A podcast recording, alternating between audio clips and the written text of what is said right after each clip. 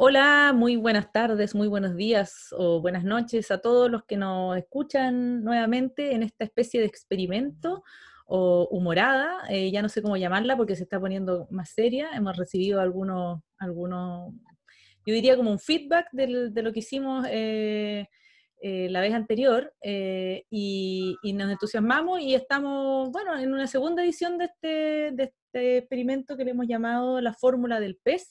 Todavía no sabemos cómo se va a llamar exactamente este capítulo y ese es uno de los pies forzados que hemos inventado para este experimento, que es que el título del episodio sale a propósito de eh, la conversación que tengamos hoy día. Lo que sí les puedo contar es que estoy nuevamente con Viviana Méndez eh, o Curtis Putralk. Eh, hola Vivi. Hola, gracias por invitarme de nuevo aquí a bailar cueca. Ya no eres invitada, ya yo te quiero como tener de casera, de, de coanimadora o, de animadora. Aquí estoy, tratando de hacerle el peso a la Antonia Torres, que eso ya son palabras mayores. Ya, no seas mentirosa.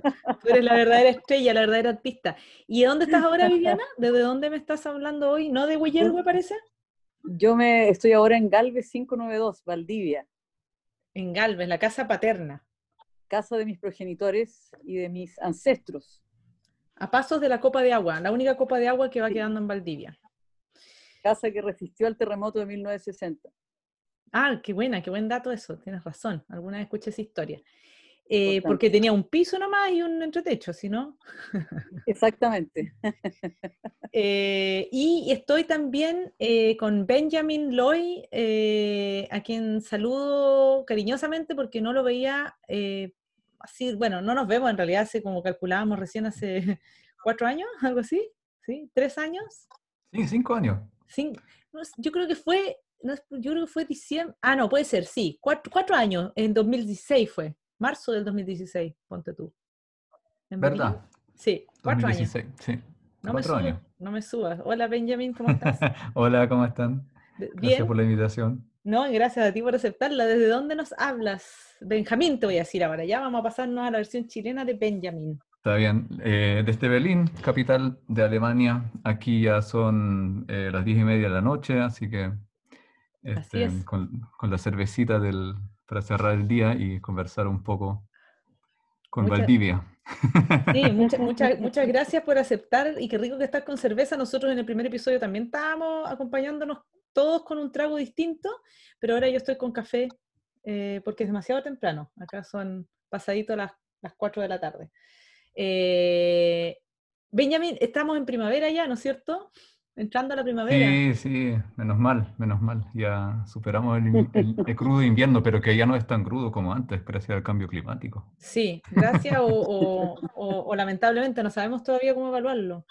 Yo voy a presentar, voy a tratar de ser breve con, con Benjamín, eh, para, para, que quienes no lo conozcan lo ubiquen. Eh, es un amigo que también que está relacionado con el mundo de la literatura. Él es profesor en, en, literaturas románicas, es decir, las literaturas de lengua romance, ¿no es cierto? Así es el nombre que se le da en el, en el ámbito alemán, académico, en la Universidad de Colonia, en Alemania. Ahí éramos vecinos, sin saberlo, cuando yo estudié en Düsseldorf eh, sus áreas de investigación en general son las literaturas modernas y las contemporáneas de España, América Latina, Francia, también el cine latinoamericano, eh, las teorías y las prácticas de la traducción, un tema que me interesa mucho hacer algunas preguntas respecto de eso. Eh, y en general, bueno, literatura mundial, mercado del libro, también, curiosamente, la historia de la literatura y del pensamiento conservador o reaccionario, también vamos a tratar de hablar de eso a propósito de los, de las, eh, de los despertares eh, reaccionarios que, han, que ha producido esta misma pandemia. Creo que podría ser interesante también conversar sobre eso. Particularmente eso, particularmente en Francia, en España y en América Latina.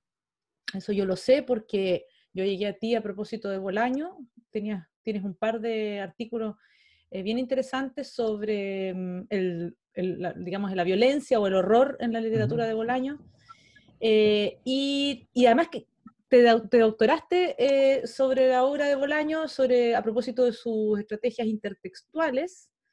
Eh, también podríamos conversar brevemente de eso. Y otra dimensión tuya que me interesa muchísimo es que, es que eres traductor de, autores, digamos, que escriben en lengua española, pero a mí me interesa particularmente tu dimensión eh, de, como traductor de, chilenos. Sé que has traducido a Juan Villoro, a Eduardo Halfon, a Eduardo Mendoza, a Fernando Vallejo, pero me interesa mucho tu experiencia como traductor de autores chilenos contemporáneos relativamente jóvenes, ya no tan jóvenes porque tienen como mi edad, entonces como medio... Además que esa categoría de los jóvenes tan laxa, ¿no? Se extiende hasta que uno siempre quiere ser escritor joven. Bolaño murió como joven y tenía 53 años. Eh, dejando la escoba. Y dejándola, claro, o sea, como en, es como en el mejor momento.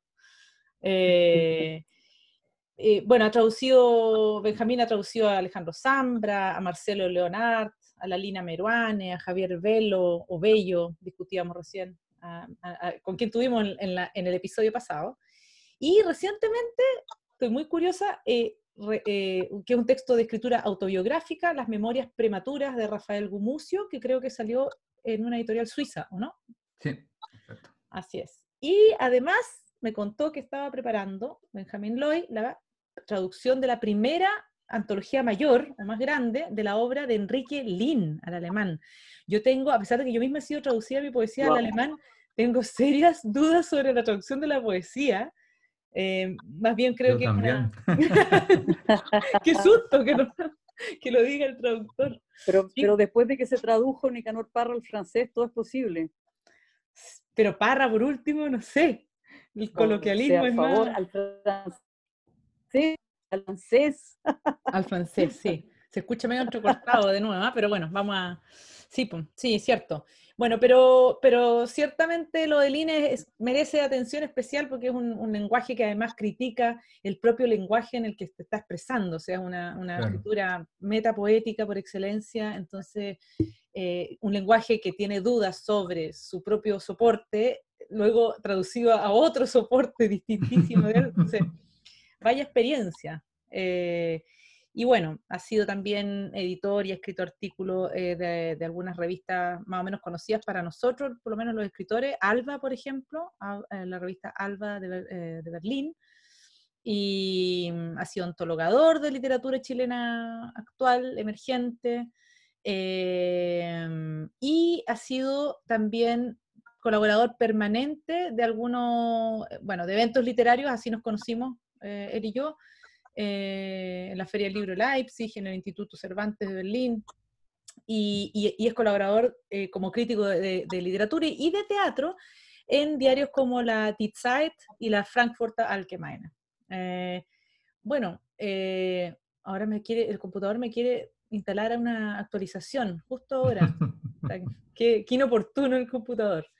Ya, nos eh, desactualizamos, somos mitos desactualizados. Yo ya no me actualizo más ya, después de, toda esta pandemia.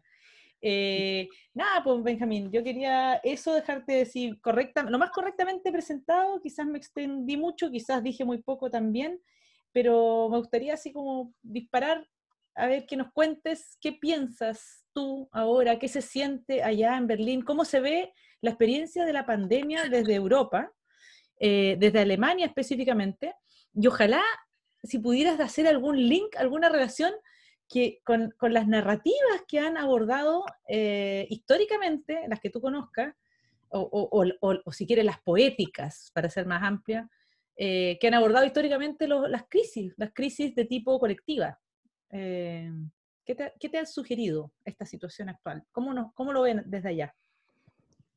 Bueno, para para empezar quizás con la situación acá, yo creo que eh, aunque no me guste tanto hablar bien de Alemania, porque no estoy de acuerdo con muchas cosas, em, eh, con respecto a la pandemia, creo que hay pocos lugares en el mundo donde se ha pasado mejor, entre comillas, eh, que acá, porque de alguna manera han abordado este tema como son los alemanes, em, con mucho rigor y con poco humor. Así mm. que hasta el momento esto ha funcionado eh, bien, digamos, aunque ya, eh, tampoco hay que cantar em, victoria, ¿no? Antes de tiempo, porque ahora ya lentamente están levantando un montón de restricciones y ahí hay que ver cómo, cómo sigue el asunto. Mm. Eh, pero claro, en comparación con otros países europeos, no nos ha golpeado tan fuerte aunque económicamente como a todo el mundo, pero al menos en, eh, la tasa de mortalidad y todas esas cosas como mm. que... Los datos duros. Baja, sí, claro. Mm. Lo que es interesante desde el punto de vista europeo es comparar un poco cómo las naciones, los diferentes países abordan esta pandemia y cómo, cómo, hablan sobre ella, ¿no? Eso es lo que yo te decía con distintas narrativas, no tanto en el sentido de, de narrativa poéticas o mm. literarias, sino más bien políticas, ¿no? Mm. Eh, los relatos.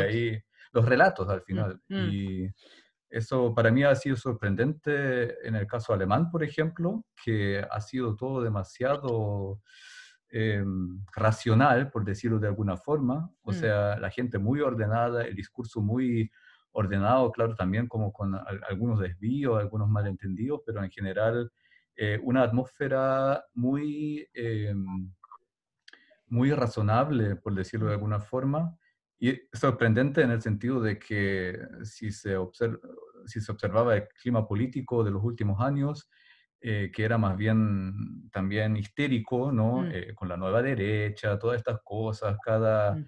cada eh, pequeñez como que se inflaba hasta más no poder y el discurso político funcionaba de una manera muy loca. Mm. ahora se, sorprendieron muchos como de la manera ordenada, digamos, que abordamos esta situación extrema. Em, pero claro, en otros o sea, hay eh, eh, los problemas que siempre tenemos en Europa entre las distintas naciones y las culturas se muestran de nuevo ahora también con la pandemia, es decir, mm, se eh, expresan. claro, han habido casos, por ejemplo, que en Holanda salían a hablar como que en verdad los italianos y los españoles eran los culpables de su propia crisis porque su problema era que estimaba mucho a los viejos. Entonces, si conectaban a cualquier persona de 80 años a un, eh, ¿Ventilador? a un ventilador, eh, era problema de ellos, ¿no? O sea, mm. insinuando que en verdad, desde un punto de vista utilitarista de la vida, simplemente esa persona tenía que morir, ¿no? Y esos son como... Eh, Diferencias culturales. muy, muy fuertes, sí, pero que dicen también mucho sobre Europa y los problemas que tenemos acá, que eh, hay muchos prejuicios, ¿no? Y con la crisis como que eso vuelve a aflorar. ¿Y tú crees, tú crees que... Sí, dale, dale Viviana, perdona. No, no, no, no, no. yo solamente quería aprovechar de preguntar a, Benjamín porque una de las cosas que a mí más me ha, me ha mm, como revol, no se dice revoltado, ya no sé ni hablar español. Revuelto. Eh, revuelto, es que eh, como decías tú, el relato detrás de cada, de cada país eh, hace espejo de sí mismo en estas situaciones de crisis, que lo hace siempre cuando hay una, una, como una amenaza, ¿no? Eh, y en Francia, por los mecanismos de control, por ejemplo, que ya se exacerbaron desde que, desde, bueno, desde el 2001, ¿no? Desde el, eh, y que después con, con, los atentados de Charlie Hebdo y, em, y ahora el 13, el, el, el, atentado que hubo, el, último, el, 13 de noviembre, lo que más se, se como que se dejó, eh, lo que salió a relucir fue cómo, cómo se exacerbaron los mecanismos de control y ahora con la pandemia todavía más. En Berlín, ¿cómo tú lo ves eso? ¿Cómo, cómo, cómo, es, cómo, cómo funcionan esos mecanismos de control que en Francia por lo menos lo que se desata así como de una manera completamente patológica? Em, sí, es una diferencia abismal, en, verdad. Eh, lo hablábamos ahora recién con, con mi mujer porque eh, su hermano, es decir, mi cuñado, vive en Burdeos, en Francia, y pueden salir una hora al día, ¿no? Y para eso necesitan o un, permiso oficial, un salvoconducto, o tienen una aplicación para el celular que eh, te hace como la cuenta regresiva y si te pillan en la calle te ponen una multa como de, bueno, sería en Chile como 100 lucas, algo así, ¿no? Sí, sí, sí. Entonces, acá no, no existe nada de eso. De hecho, eh, ha, habido muy poco control y la gente igual ha, respetado bastante eh, las reglas que han impuesto. Y por eso te digo, también me sorprende de alguna manera porque la gente hasta el momento se ha portado muy bien. Y, mm, muy alemán mm. eso, ¿no? Como el autocontrol. La, el, autocontrol, pero también el respeto ante el Estado, yo creo. Que mm. al final como que tienen una relación más o menos positiva también con el Estado, que creo que en Francia es un poco diferente, ¿no? Em, porque el francés eh, siempre está como a, dos pasos de las barricadas, ¿no? Mm. Sí, siempre. Históricamente. a dos pasos de la barricada en Francia, exactamente. A dos pasos de cortar cabeza, de todos los fines de semana protesta, por todo. Eh, y sobre todo estos últimos tiempos con la historia de los, de los chaqueta amarilla, de los gilets jaunes, eh, con mayor razón, claro. Oye, pero, pero a propósito de eso, perdón que meta la cuña, porque haciendo el link con Chile, ustedes dos viven en Europa, la viví hace más de 20 años, Benjamín también, aunque ha vivido, después vamos a preguntarle sobre eso, también vivió en Chile, tengo entendido, de, joven o de adolescente. Eh, pero, por ejemplo, en Chile, para la gente de pensamiento más progresista, eh, eh, nos es preocupante el asunto del control, porque es una excusa también, ¿no? Cómo usan la pandemia los distintos gobiernos o los distintos estados, porque ha sido una excusa, por ejemplo, eh, para tratar, eh, ahora, recién el fin de semana, por un segundo, de desviar eh, o de posponer, o de incluso, ojalá que se nos olvide el famoso plebiscito, ¿no? para la reforma constitucional, ¿no? más que reforma la, la nueva constitución. No, es instrumentalizado de una manera fantástica por los gobiernos. Claro, Claro, entonces es curioso esas diferencias que se producen y que, sobre las cuales hay que estar atento también, ¿no? Como, o sea, podemos, como leí por ahí en un titular, o sea, podemos ir a los malls y, abren los malls para que hoy día se abrió la Pumanque, creo, en Santiago por primera vez, pero no vamos a poder ir a votar, o sea, ¿cuáles, cuáles, son los criterios? Eh, eso no, no, no sé, parece que en Alemania no fueron efectivamente un estado más, más, más amigable o más, no sé cómo llamarlo, pero fondo más reconciliado con su, o más, en fondo más paternal finalmente, ¿no? O sea, contrariamente a lo que se piensa. Más paternal y, bueno, o sea, es todo muy frágil, ¿no? De alguna manera, porque por un lado, yo creo que se ha mantenido la calma también porque el gobierno alemán em, armó como, digamos, el programa más potente en el mundo eh, con respecto al, al, apoyo económico de su población, ¿no? Mm. O sea, aquí en la mayoría de los casos la gente sigue recibiendo buena parte de su sueldo por parte del Estado en, esta crisis. Mm. Hay ayudas, eh, ayudas económicas para muchísimos sectores eh, económicos. Entonces, en ese mm. sentido, eh, el, nivel de frustración y, y de rebelión, digamos, se ha mantenido relativamente bajo, pero por otro lado también la pregunta es hasta qué punto tú puedes comprar ¿no? Eh, la calma de la gente, mm. porque al final son sumas inmensas también que se están moviendo en, este momento y la gente normal, digamos, como que mm. piensa también en, algún momento eso se, se, va a tener que pagar también o, Pasa la factura. a recuperar, ¿no? Sí, claro, pasar la factura. Mm. Entonces, cuando llegue ese momento en que ya no se puede em, prometer más y más y más, va a ser interesante también cómo se regulariza un poco esa situación. Mm, mm. Oye, ¿y, qué, y en Alemania, eh, ¿cómo, cómo, qué ha pasado, por ejemplo, con el mundo de la cultura, con el mundo de los libros, con el mundo de los escritores? Porque acá se mostró esa fragilidad inmediatamente, o sea, toda la gente que está relacionada con la música, con la literatura, con las artes escénicas, están en absoluta crisis, eh, se están creando fondos particulares prácticamente, se están mandando cartas, eh, apelando al, gobierno, eh, y sin embargo, lo, más, lo más impresionante es que la gente está más necesitada que nunca de ese, comillas, alimento espiritual, por ponerle un nombre un poquito esotérico, si tú quieres, un poquito eh, que es, es eh, el, el, arte. O sea, yo que, que, hago talleres literarios presenciales, abrí dos online y se llenaron inmediatamente, es como que la gente necesita, curiosamente, eh, esa, o sea, no sé, no sé qué, qué, tan necesitada estará de comprar y de ir a los malls, también, porque probablemente yo no conozco a esa gente tanto o no me relaciono tanto con ellos, pero, pero sí hay esa necesidad del, alimento de la cabeza, ¿no? De ver películas, de leer libros, de comentar, de... Eh, ¿Qué pasa en Alemania, por un lado, con, la gente, con los, con los gestores y con los artistas? Sé que también están en crisis.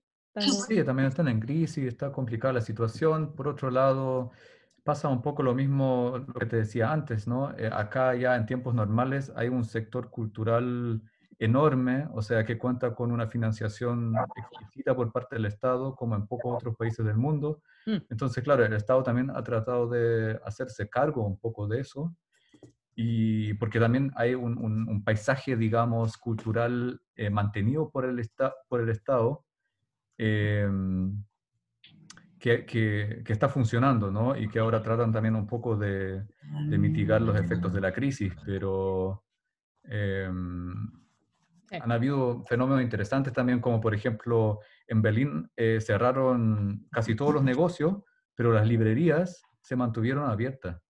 Mm, mm. Entonces, eh, tú podías ir a comprar libros y también de repente como que ellos hacían eh, campañas para que la gente también les comprara precisamente a la librería del barrio, que no recurriera como a Amazon o algo así, ¿no? Exacto. Entonces ha sido interesante observar un poco el, el, comportamiento, digamos, del sector cultural en, esta pandemia. Sí, sí. A, propósito de, de libro, eh, dos cosas que quería comentar. Una es que cuando la Antonia decía lo del alimento espiritual, a mí me da la impresión de que ahí hay un punto fundamental y una, o sea, una diferencia entre eh, de cómo es concebida la cultura en Europa y que a mí me parece que en Europa la cultura igual se ve como algo político, no solamente como algo espiritual, ¿sabes? Entonces, por eso yo creo que se mantiene de manera, o sea, se defiende como un, una, como un vehículo para, para pensar políticamente también. O sea, eso, eso, y eso que, o sea, aquí, aunque lo sepamos, no se ve así. Mm. ¿no? Entonces, claro, o sea, en, América Latina no se le da ese lugar a la, a la, cultura, bueno, no sé, en Cuba, en otros lugares, pero, eh, pero a propósito de eso, en realidad quería aprovechar, antes de que se me olvide, de preguntar a Benjamín sobre la traducción eh, y sobre todo sobre eh, que yo sabía que él era traductor de, de las obras completas de Rulfo. Eh, y quería saber... Ese es un equívoco, pero dale, dale, pregunta, porque... Yo también, yo también, pregunté lo mismo, en todo caso. Lo que pasa es que lo pregunté fuera del micrófono, entonces por eso me salvé de... Pero, pero pregunta lo que vas a preguntar porque sepa dónde vas. No, eso, que yo quería, yo quería, que, que, quería saber porque me interesa mucho la, la traducción y, eh, y, no conocía, no sabía que había, o sea, me enteré hace poco que, que, tú estabas traduciendo, o sea, que habías traducido Rulfo. Claro, ese es como un equívoco porque yo solo estoy editando las obras completas en este momento eh, de Rulfo, pero la traducción la hace otra persona, una traductora muy eh, renombrada. ¿Quién es? Que, eh, espérame. no, importa, no importa. El nombre. no es la... No es la Vera Gerling. Ah, vamos a nombrar a los amigos. No, no, no. Me, pillaste ahora, pero... No importa, no, no, es la Caroline Wieseneva. Tampoco, tampoco. Son todas las traductoras que son amigas mías. Bueno, no importa, pero tú estás a cargo, claro, no de la traducción, sino que de la edición. De la, edición, es decir, básicamente del, del, prefacio y del aparato crítico, ¿no? Mm. Eh, porque es una, una, colección muy bonita de, de clásicos Em, que saca una gran editorial alemana que se llama Hanser Verlag. Y claro, tiene esa serie de clásicos que han editado un montón de, libros de Flaubert, de Tolstoy, no sé, todos los grandes escritores de la, modernidad, digamos. Y ahora le toca al primer latinoamericano, que es precisamente Rulfo. Oye, pero entonces mm. eso significa que la, la, obra de Rulfo nunca ha salido como obras completas en Alemania, en primer lugar, traducida al alemán no, o sea, todas, las, todas las obras como por separado, digamos, menos, yo creo, El Gallo de Oro, no sé si se, si se ha traducido, en verdad. Eh, pero ahora es la primera vez que lo publican como en un tomo y dentro como, digamos, de esa serie bien cuidada, o sea, son ediciones bien cuidadas. Y como, y como tú tuviste a cargo del aparato crítico, habrás tenido una, habrás tenido una visión panorámica de Rulfo y de... A mí me parece súper... Eh, eh, eh, qué bueno que lo preguntaste, Viviana, porque, porque me produce... yo pensé que sí. No, pero que es verdad que, que, que, que, es importante recordar ese trabajo de Benjamín, porque en el fondo Rulfo fue un escritor eh, que si bien es, asociado o está asociado de alguna manera al boom, no tiene nada que ver con el boom y el optimismo del boom, por decirlo así, ¿no? no, claro, al contrario. Es que bueno, es que la, bueno, la revolución le mató a toda su familia, era un tipo muy melancólico, ¿no? y, eh, no participaba para nada de ese espíritu, como dices tú, boomesco. Claro. Lo que es interesante también es saber sobre la obra fotográfica de Rulfo. No sé si Benjamín eh, o si en el libro, en la edición, hay, hay, hay documentos sobre la obra fotográfica, porque era fotógrafo, ¿no? Sí, sí, lamentablemente no incluye fotos, hubiera sido muy interesante mm. también. Eh, toco un poco ese tema también, evidentemente, en el prefacio, pero no incluye fotos, pero eh, les, doy, les doy la razón. Pero habla sobre eso estilísticamente Rufo como eh, Rufo, Rufo, digo ya porque Rufo se llama mi perro. Entonces tenemos una constante confusión aquí entre Rufo y Rulfo. De hecho, hay dos carpetas que están una al lado del otro. Ahí. tu perro Rulfo. Una es la del veterinario y la otra es la, de la editorial. Exactamente, exactamente. La distancia de una L. Qué feo, ojalá que no te escuchen los, los, descendientes. Ah. La viuda ya no existe, pero bueno.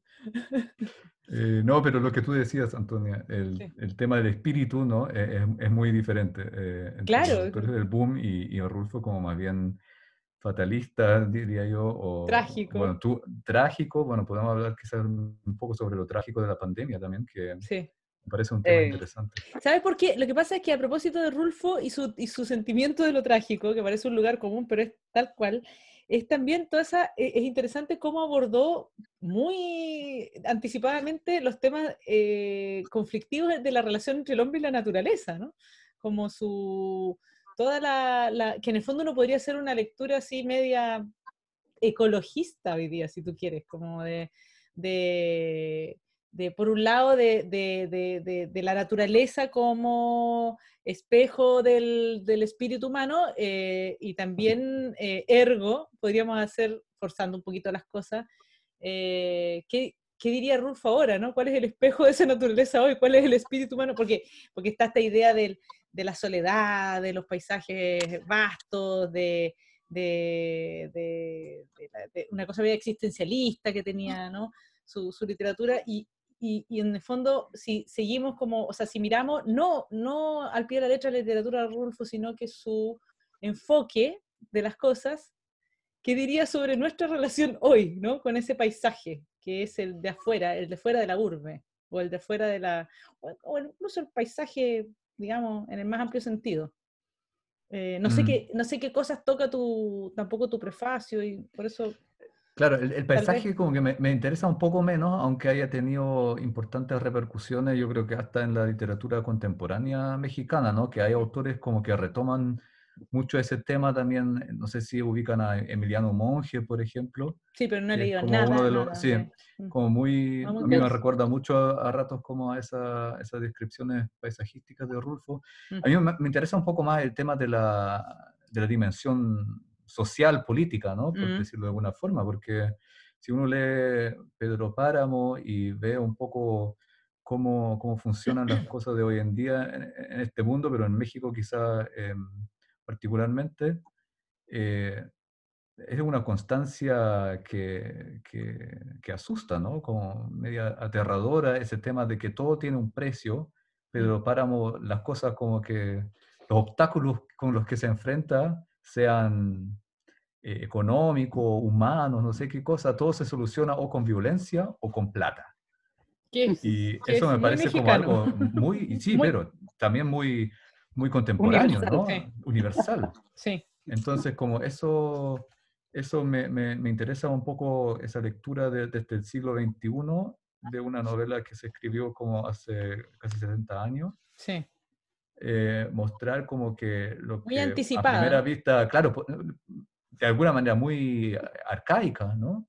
Eh, mm. ese mundo muy arcaico que describe, pero al final que se parece mucho a nuestro mundo actual. O un clásico en ese sentido, ¿no? Sí, totalmente, totalmente. Mm. Mm. ¿Y, qué, ¿Y cuál fue tu labor aparte del aparato crítico entonces como, como la edición? Es como decidir, o sea, tú tuviste como, por ejemplo, con, con la, a propósito de la traducción, que es un tema que yo sé que a la Viviana le interesa porque ella también ha traducido del, del, al francés, o sea, al español en verdad y al, y al francés, algunos poetas chilenos, algunos amigos.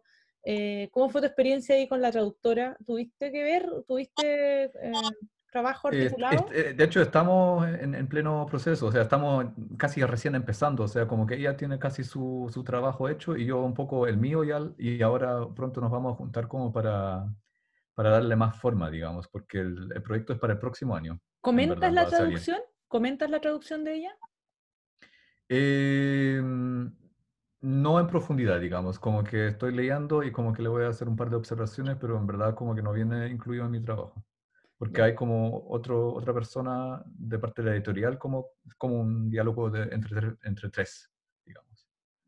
Porque a mí me, me llamaba mucho la atención en la, en la, universidad en Alemania, en donde hice la, la, el doctorado, hay una carrera de traducción literaria, ¿no? Que, que no es tan habitual, porque existe la, un poco la idea de traducción. Claro, por lo menos. ¿no? Ahí incluso. Parece que sí, no me atrevo a decirlo, pero no sé si es eso y en no lo sé, pero decían eso, que era, había una o, dos en Alemania, y, la idea de, que hay también una, una, dimensión asumidamente creativa de la traducción, por un lado, y, también, y muy crítica, ¿no? Porque, por ejemplo, yo tenía una amiga y colega que, había estudiado la recepción crítica eh, en Alemania de Borges a partir de sus traducciones. O sea, como, como había hecho prácticamente un análisis como de en el fondo medio sociológico, ¿no? De que en, estos en, en, tales décadas o en tales momentos históricos en Alemania el Borges había sido traducido de tal o cual manera, eh, qué sé yo, con un, te voy a inventar, ¿ah? ahora estoy improvisando, pero era como más una mirada, una lectura más folclorista, una mirada más europeizante, una mirada más, dependía del momento, ¿no? Y en verdad tú leías los ejemplos que ponía en el artículo o en la tesis que escribió ella, estoy hablando de Vera Gerling, a propósito, a propósito, le mando un saludo, tal vez escuche ahí el podcast, y era impresionante la diferencia en el alemán de los fragmentos, ¿no? Eran cosas completamente distintas, ¿no? Como la traducción en verdad es finalmente, bueno, es un lugar común decirlo a estas alturas, pero es una obra en sí, ¿no? Bueno, dicen que los, los traductores, los, los libros que les gusta traducir son los que les hubiera gustado escribir, ¿no? Ojalá, eso sería deseable en un traductor. No, de hecho yo encuentro, yo encuentro esa, esa hipótesis maravillosa, o sea, yo creo que al traducir uno escribe el libro un poco a su manera, pero como con, con el, libro, de hecho los, traductores se pelean mucho por la, la, la, ¿cómo se llama? Yo ahora estuve traduciendo con un grupo de traductores y todo el mundo se pelea por si uno debe poner una, una palabra que no está en la, una palabra nueva para agarrar la idea, ¿no? Ah, una palabra que, contemporánea, dices tú, como decir cachar.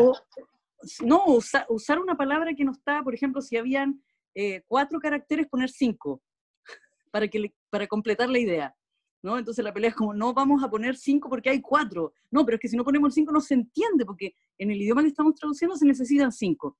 ¿no? no sé qué piensa Benjamín de eso, de la, de la cosa de la, de la exactitud de la traducción eh, en, versus eh, la creación de la, de la, de, la obra en otro idioma. Eh, claro, es como el viejo problema de la fidelidad, ¿no? Eh, a, la obra original, pero claro. Este, yo, yo, diría que ahí no hay como una respuesta fija, ¿no? O sea, depende de mm, cada caso y sobre todo es interesante mirar cómo eso... Para ti sobre todo. Tú, lo que mencionabas tú, eh, Antonia, de ver cómo varía eso en el tiempo, ¿no? Mm porque también son, son cosas que históricamente eh, eh, cambian mm. y, y, creo que cada obra como que exige ahí su, su, respuesta. ¿Y cuál fue tu experiencia como traductor? O sea, de alguna, o, más bien, no te quiero preguntar sobre una obra en particular, pero de las cosas que has traducido, eh, ¿en qué medida, en cuál te has sentido, por ejemplo, tú un poco como muy a gusto y prácticamente escribiendo un muy buen texto en el alemán? Como decía la Bibi, que te hubiera gustado ser tú el autor, como bueno, perdona, porque en la creación literaria eso también sucede, o sea, uno, uno escribe un poco el texto que quiere leer, y cuando te sale más claro, bien, es que son pocos los momentos, es el momento en que uno dice, o sea, este es el texto que yo estoy escribiendo el poema que quería haber leído y con el que me quería encontrar. Son eh, muy ocasionales las, las veces que pasa eso, pero como traductor, ¿qué, momentos o qué autores te produjeron eso? Eh, ese gusto o, esa meterte tanto en el universo y en el lenguaje y que, yo me imagino que la traducción no es, o sea, yo lo he, lo he intentado hacer y es muy difícil, eh, no es un espejo, ni siquiera, partiendo de la base que el espejo no es la realidad tampoco copiada, ¿no? Eh, bueno, debo decir que la, la, mayoría de los textos que he venido traduciendo en los últimos años eran, eh, claro, cuento y ensayo, Em, y bueno, ahora esa novela de, de Gumucio que, que mencionaste, pero yo creo que quizás con el autor que más, que más me sentía a gusto como traduciéndolo era Marcelo Leonard. Ah, sí, mira. Fue por, por, una, por una especie de, de em, familiaridad anímica, se podría decir, porque como escribe siempre un poco, con, como se dice en alemán, con el cuchillo entre los dientes, eh, así como eh, con choreza, como se diría. Eh, ahí como que me gustó mucho porque... Achorado. Achorado, como que modula, modula muy bien literariamente. El cuchillo entre los dientes, muy buena imagen. La, dimensión, la dimensión como del... Batalla, ¿no? De la batalla, del, rencor, de la rabia, como muchas dimensiones afectivas como muy fuertes. Mm. Entonces ese fue un texto como que me gustó bastante, aunque solo haya sido un cuento, pero... Este, ¿Qué te bueno, que te sentiste identificado un poco entonces con ese lenguaje. Sí, porque... Claro. Sí. Te, sentiste las mismas rabias. ¿Qué cuento es ese si nos puedes... Que nos puede Pascua eh, se llama. Pascua. ¿Y está en qué libro de Leonard? ¿De Marcelo Leonard? Sinceramente ahora no me acuerdo, porque en ese entonces, eh, hace cinco años, cuando saqué esa antología de literatura chilena con unos amigos, mm. ahí, ahí lo incluimos. Mm. Y yo me quedé con la traducción también. Oye, ¿y la, y la traducción de Gumucio de las memorias prematuras, que yo fíjate que no la, no la he podido leer y me interesan mucho justamente por su dimensión autobiográfica, que es un tema que me ha interesado mucho, o sea, porque hay una escritura evidentemente autobiográfica, pero con, me imagino, con toda la las licencias eh, de, que sean prematuras. Pues, un gallo de 40 y algo, ¿cuánto queda? Tenía, ¿No tenía 40 años cuando No, mucho menos, mucho menos, Como 28 o algo así. No, en serio. O 30, por ahí. O sea, no... O sea, muy prematuras. Muy prematuras, demasiado a rato. Claro, qué patudez. Casi inmaturas. Inmaduras. Eh, no, un libro, un libro interesante, pero complicado de repente para, para traducir. Em, bueno, los editores de Gumucio dicen que es complicado ser su editor en el lenguaje original, porque así como es de enredado para hablar y un poco de... También es, eh, tiene, claro, justo por eso, el, libro, el libro es así, el libro es mm. así, a ratos como que se va muy por las ramas, como que se pierde como el hilo rojo permanentemente. Sí. Además, y, bueno, yo siempre recurría eh, a, mi mujer, que es chilena, y me preguntaba muchas cosas, ¿qué es esto? ¿Qué me quiere decir? Y ella decía, tampoco lo entiendo. Y lo más chistoso fue que después yo le escribía y decía, Rafael, ¿qué quieres decir ahí? Y dije, bueno, déjame pensar, ese libro es del 98. Ah, ¿Qué voy a saber yo? ¿Qué? No, no jodas, qué buena. Claro. Ni yo mismo sé lo que quería decir y ya no me acuerdo. Claro. Oye, yo les sugiero que hagamos una pequeñísima pausa para llenar los vasos de agua, las tazas de café y volvemos al tiro, ¿les parece? Muy bien. Perfecto. Nos vemos.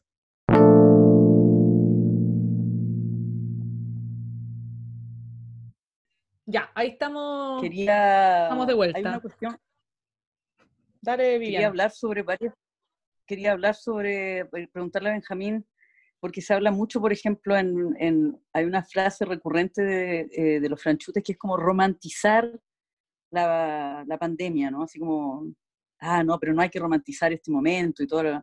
Entonces ahí también me, surge la pregunta sobre lo trágico, ¿no? Lo trágico en esta pandemia, eh, esas, dimensiones de, lo que se está viviendo y cómo lo está viviendo cada uno. ¿Qué, qué opinas tú que, que le pegáis a lo, trágico? oye, pero no es que él le pegue a lo trágico, le, gusta leer autores trágicos y violentos, ya, ya vimos ya que... y, así se dice en güey. Tú le pegáis algo. le, le, pega a lo trágico. Le pegáis a lo trágico. Pero le, le, gusta, claro, parece que le gustaran esas literaturas, o es que toda buena literatura finalmente aborda lo trágico. Claro, por eso que está ahí. No, sé, lo, trágico, o sea, es como una, una, categoría un poco complicada, ¿no? Porque también es como una, una, una categoría no muy, eh, no muy definida de repente, ¿no? Hablamos muchas veces como en contextos cotidianos como de, de algo trágico que en verdad no es trágico, porque eh, lo trágico de alguna manera implica que algo suceda eh, de manera imprevista, ¿no? O sea, que nadie en verdad tiene la culpa. Lo sospechó. eh, lo sospechó a lo mejor, pero en verdad como que la causa no, no la tuvo entre sus manos, como que no, la responsabilidad no, es tan evidente. Em, en ese sentido, la pandemia la podríamos categorizar como trágica, ¿no? Porque es un evento que nadie vio venir, aparte como de unos funcionarios chinos probablemente que, no hicieron nada. y, y, ahora estamos aquí con la mansa cagada, como dirían. No, bueno, pero recuerda que, insisto, que este, la fórmula del pez quiere ser una conversación culta, pero no pedante. Entonces, no vamos a empezar a hablar de la tragedia en, en los griegos, ni la tragedia en No, no, no, eso, eso, eso, no, eso no, no, no, no me voy a, no, no voy a No, por eso dijo que no se compliquen. Claro. Pero eh, lo que es interesante... Eh... Pero perdón, yo quería decir algo sobre lo que tú estabas, perdón que te tenga que interrumpir. Me, sé que me criticaron la vez anterior que había interrumpido mucho, pero son finalmente los, los, derechos que tenemos los derechos que tenemos los dueños de casa. Qué mal hablado. Esta cuestión la inventé yo, la pelota es mía. es, mi, cumpleaños. Es mi cumpleaños.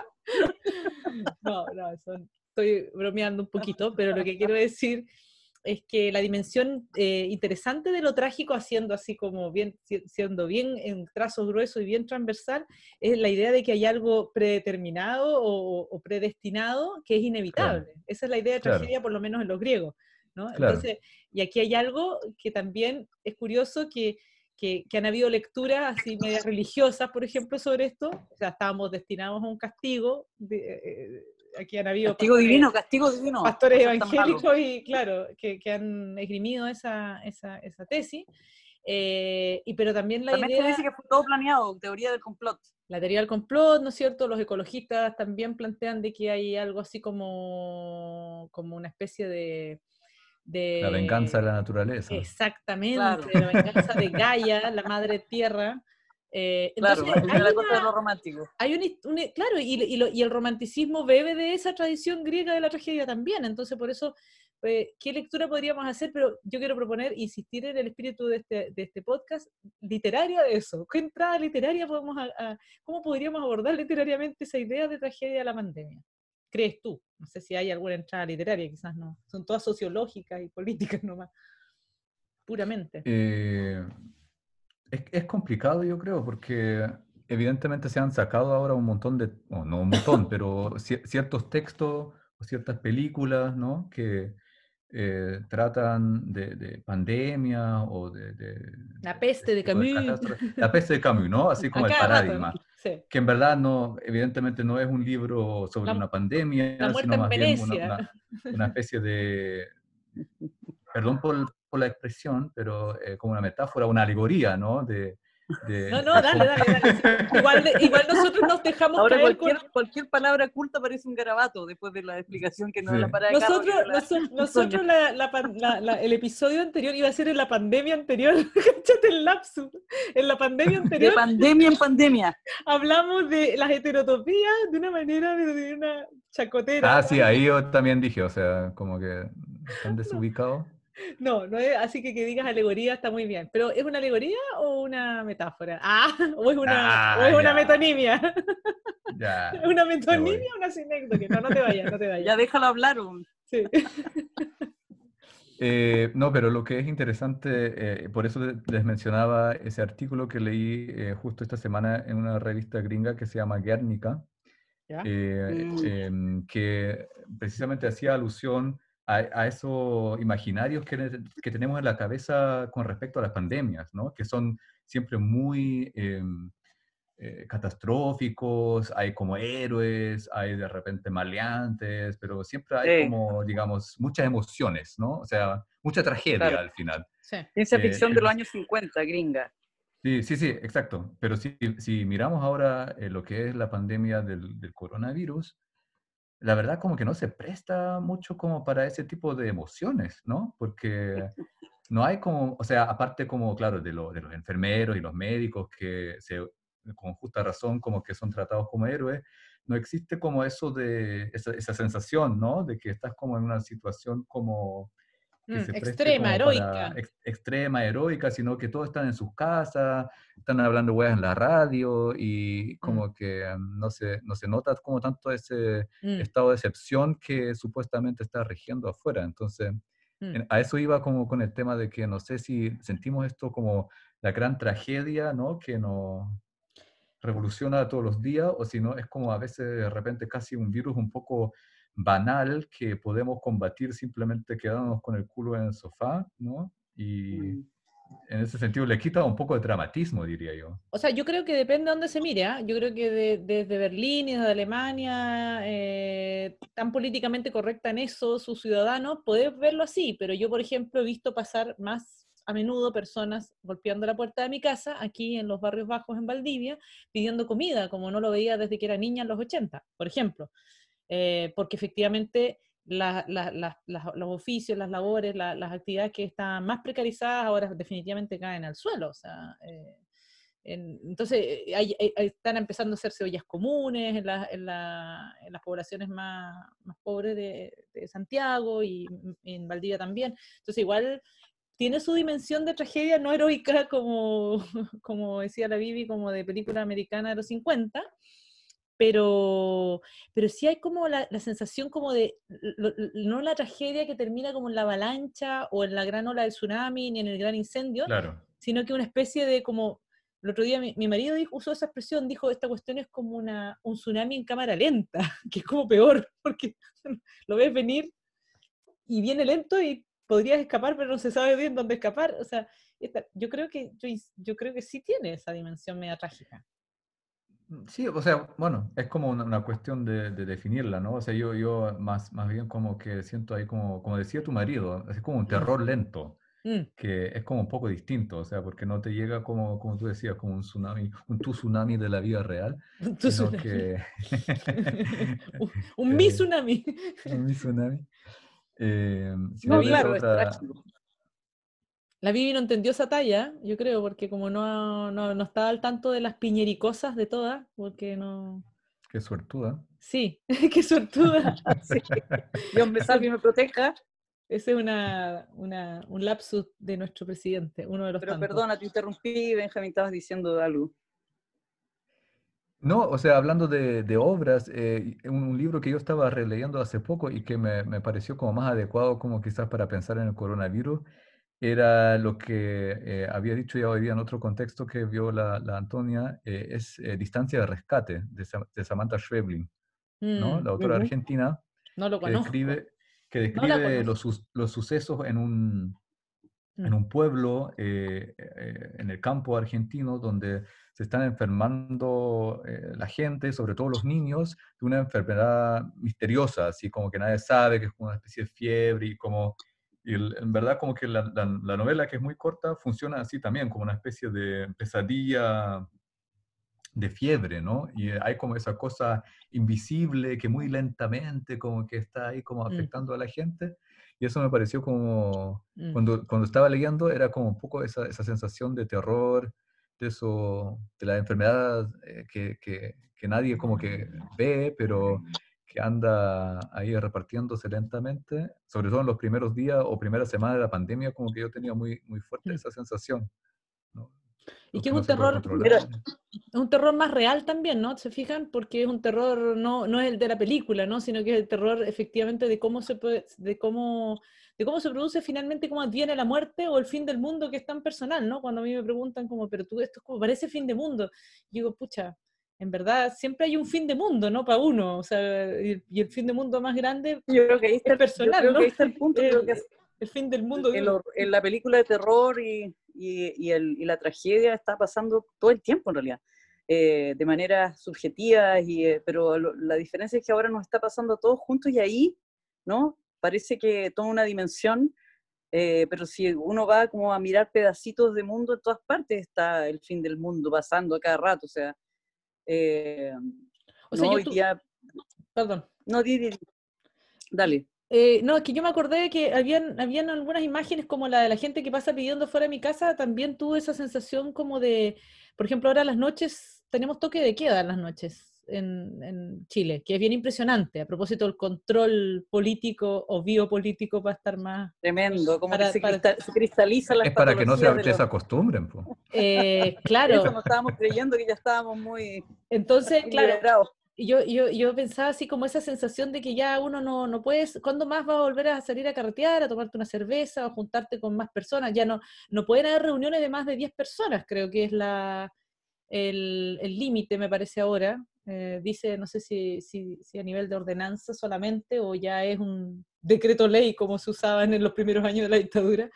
Eh, pero es bien impresionante, como, entonces hay como, claro, como que en el fondo si uno piensa, o sea, a mí, me, a mí me ha traído muchos recuerdos, desde el estallido, por cierto, en adelante, hasta ahora, el control que hay sobre la población y la ciudadanía en medio de la pandemia, me ha traído recuerdos de mi niñez en dictadura. Entonces, también uno puede pensar, eso también fue una, una pandemia, ¿no? Que, como, como que, y más encima oculta, ¿no? Que, que se, se como, como, plantea un poco la idea del, del, de la dimensión desconocida, el libro de la Nona Fernández, como algo que no se sabía bien, donde la gente desaparecía de pronto, o, o pasaban cosas, pero todo era como en otra dimensión, ¿no? y, y, como un poco bajo, como por decirlo de alguna manera, de manera sub, subterránea, ¿no? O sea, también esa sensación da esto, como uno no sabe todavía bien eh, quiénes son los contagiados, eh, las cifras son imprecisas, eh, hay toda una discusión sobre los datos, ¿no? Cómo los maneja el Ministerio de Salud en Chile. Entonces también, no sé, pienso haciendo tal vez una, con la diferencia, por cierto, de que, de que esto tiene, es un asunto, digamos, contagio de salud, pero, pero tiene, a mí me hace esa, me haces a, a propósito de la, de la, represión en dictadura y de, lo, de, la, violencia en dictadura, de los desaparecidos en dictadura, me, da esa me trae ese recuerdo también, ¿no? Como eh, de, una, de una manera de vivir colectivamente una, tragedia que no termina de producirse y que está, me imagino que durante la guerra también tiene que haber sido parecido, ¿no? La, eh, en la memoria de, la, de, los que vivieron la Segunda Guerra, por ejemplo, en Europa. Como una sensación de que, claro, vive, sigue la vida normal, comillas, pero ya no es tan normal. Eh, claro, que la amenaza de que los males de algunos sean los males de todos es algo permanente. No sé en qué momento se nos ocurre pensar que no es así, ¿no? y ahora, claro, ahora como que, ah, sí, todos nos podemos contagiar, pero en el fondo cualquier mal o cualquier problema de cualquier lugar del mundo puede repercutir en nosotros. ¿Entiendes? Es una ilusión pensar lo contrario. Claro. Y es una ilusión de hecho, porque, porque podemos creer en, que eh, comprándonos aparatos de seguridad y todos nos vamos a, resguardar, pero es, es, solo una ilusión. Y esa ilusión lo interesante es que se rompe con esta idea de, o sea, con esto rollo de la pandemia. Mm. ¿Ah? No, no, hay nada que detenga esto, así como mm. no, hay, no hay alarma, no hay, no sé, reja, no hay ni siquiera... Pero habemos, habemos algunos que podemos guardarlo mejor. O sea, ¿o no? O bueno, eso siempre es así también. Eso también siempre es así ante todo, ¿no? Claro. Lo que decías tú, ¿no? Nosotros no andamos comiendo comida en la calle. Sí, sí, sí, no. Al final la pandemia refuerza las desigualdades que ya existen. O sea, de eso estamos claros. en, el, mismo Chile, como que las cosas funcionan como siempre. Sí. Eh, claro. Oye, veo, veo que te estás empinando el restito de la cerveza, así que vamos a cerrar. Cada vez está más, más empinada esa botella. ¿Algún, ¿Algún mensaje para terminar, para cerrar? ¿Alguna recomendación literaria para, o alguna recomendación no literaria para enfrentar la remache, algún un remache. ¿Alguna sugerencia? Eh, pero ojalá libresca. Gerencia ojalá libresca. Eh, podría recomendar un libro, o sea, ahora es como muy, muy random, pero que acabo de terminar anoche y me gustó bastante de una autora argentina que se llama em, Sonia María Christoph. Ya. No sé si lo ubican. ¿Sí? de nombre. Un libro que se llama Desubicados Zoológicos. No. Y es eh, sobre una mujer como, o sea, en crisis, digamos, de alguna manera, crisis existencial, como dice ella, que siempre acude a los zoológicos a reflexionar sobre su vida, pero también sobre la relación entre las especies. Y no sé, o sea, puede ser una lectura incluso interesante, pandémica. Claro. Em, ¿Sí? Porque es como muy existencialista, pero al mismo tiempo muy, eh, un libro muy humorístico, muy chistoso. O sea, vale realmente la...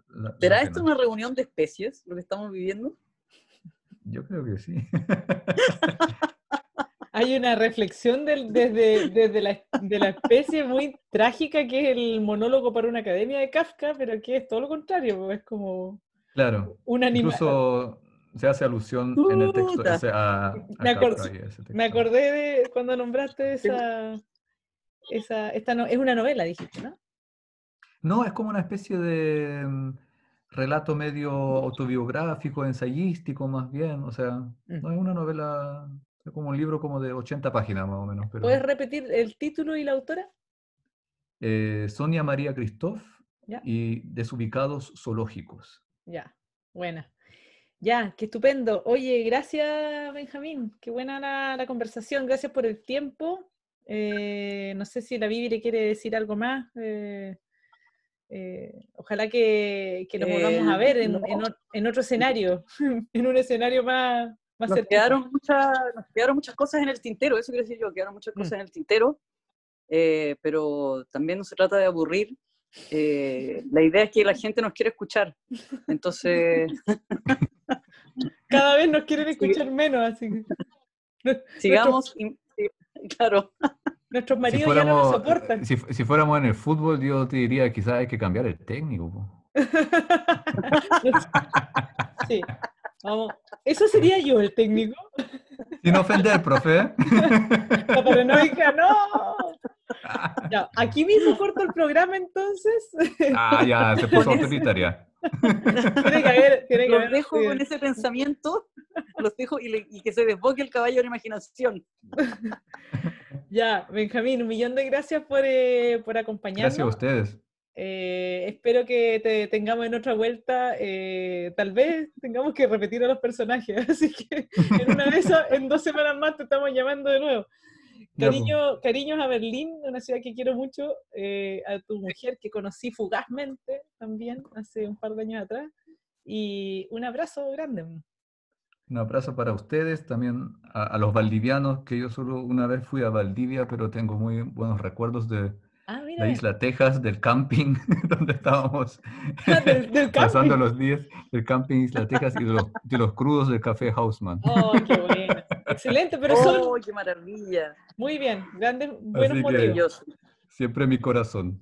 Bueno, gracias. Ah. Muchas gracias. muy bien. Un beso grande. Encantada, Benjamín. Gracias. Antonia, por invitarme de nuevo. No, te voy invitada. Tú eres la nueva técnico.